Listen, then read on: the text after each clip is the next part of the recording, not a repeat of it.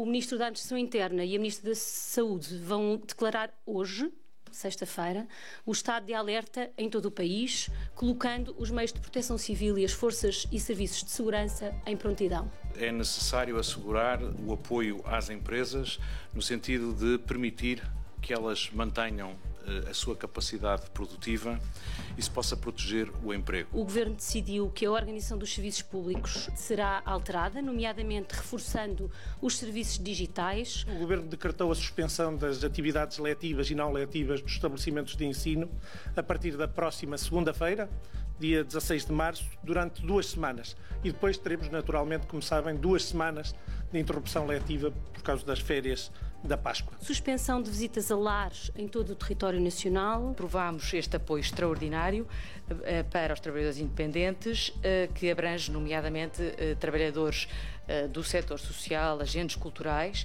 e previmos um apoio financeiro direto por parte eh, da Segurança Social, que é atribuído com base nas remunerações anteriores. Uma linha de crédito de 200 milhões de euros para pequenas e médias empresas. O regime hoje aprovado suspende esse limite máximo de trabalho suplementar anual para os profissionais de saúde. Serão fixados limites de afluência aos centros comerciais e aos eh, super e hipermercados e outras superfícies comerciais. Restrição de funcionamento de discotecas e similares. E possibilitada a contratação de médicos aposentados sem sujeição aos limites de idade.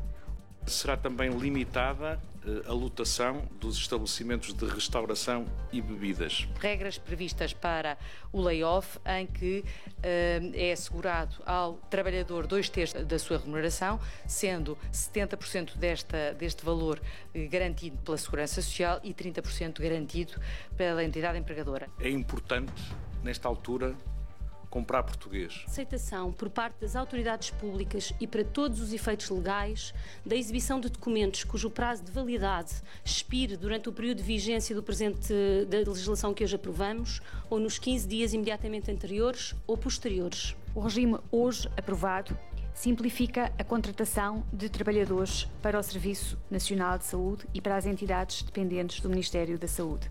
Adiamento das viagens de finalistas que se devam realizar na vigência do decreto-lei que hoje aprovamos. Alguns impostos, prazos de pagamentos foram prorrogados, uma nova linha de crédito, de microcrédito eh, para as empresas, microempresas do setor do turismo, de cerca de 60 milhões de euros. A população pode estar confiante de que as cadeias de abastecimento serão mantidas e são, aliás, muito importantes que se mantenham. Proibição do desembarque de passageiros de navios de cruzeiro, exceto dos que residem em Portugal. As juntas médicas possam funcionar apenas com outros médicos especialistas, garantindo que aos médicos de saúde pública são garantidas as condições para se poderem dedicar àquilo de que mais precisamos deles neste momento. O Conselho Ministro aprovou também um conjunto de medidas relacionadas com as aquisições de bens e serviços serviços.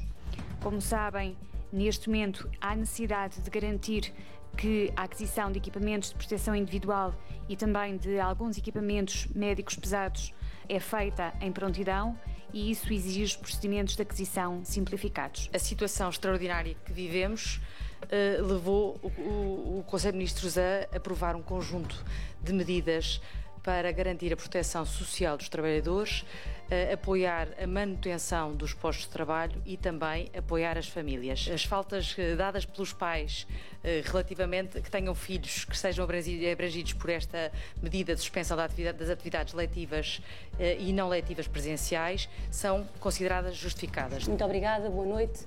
Pedimos desculpa pela hora tardia, mas é assim.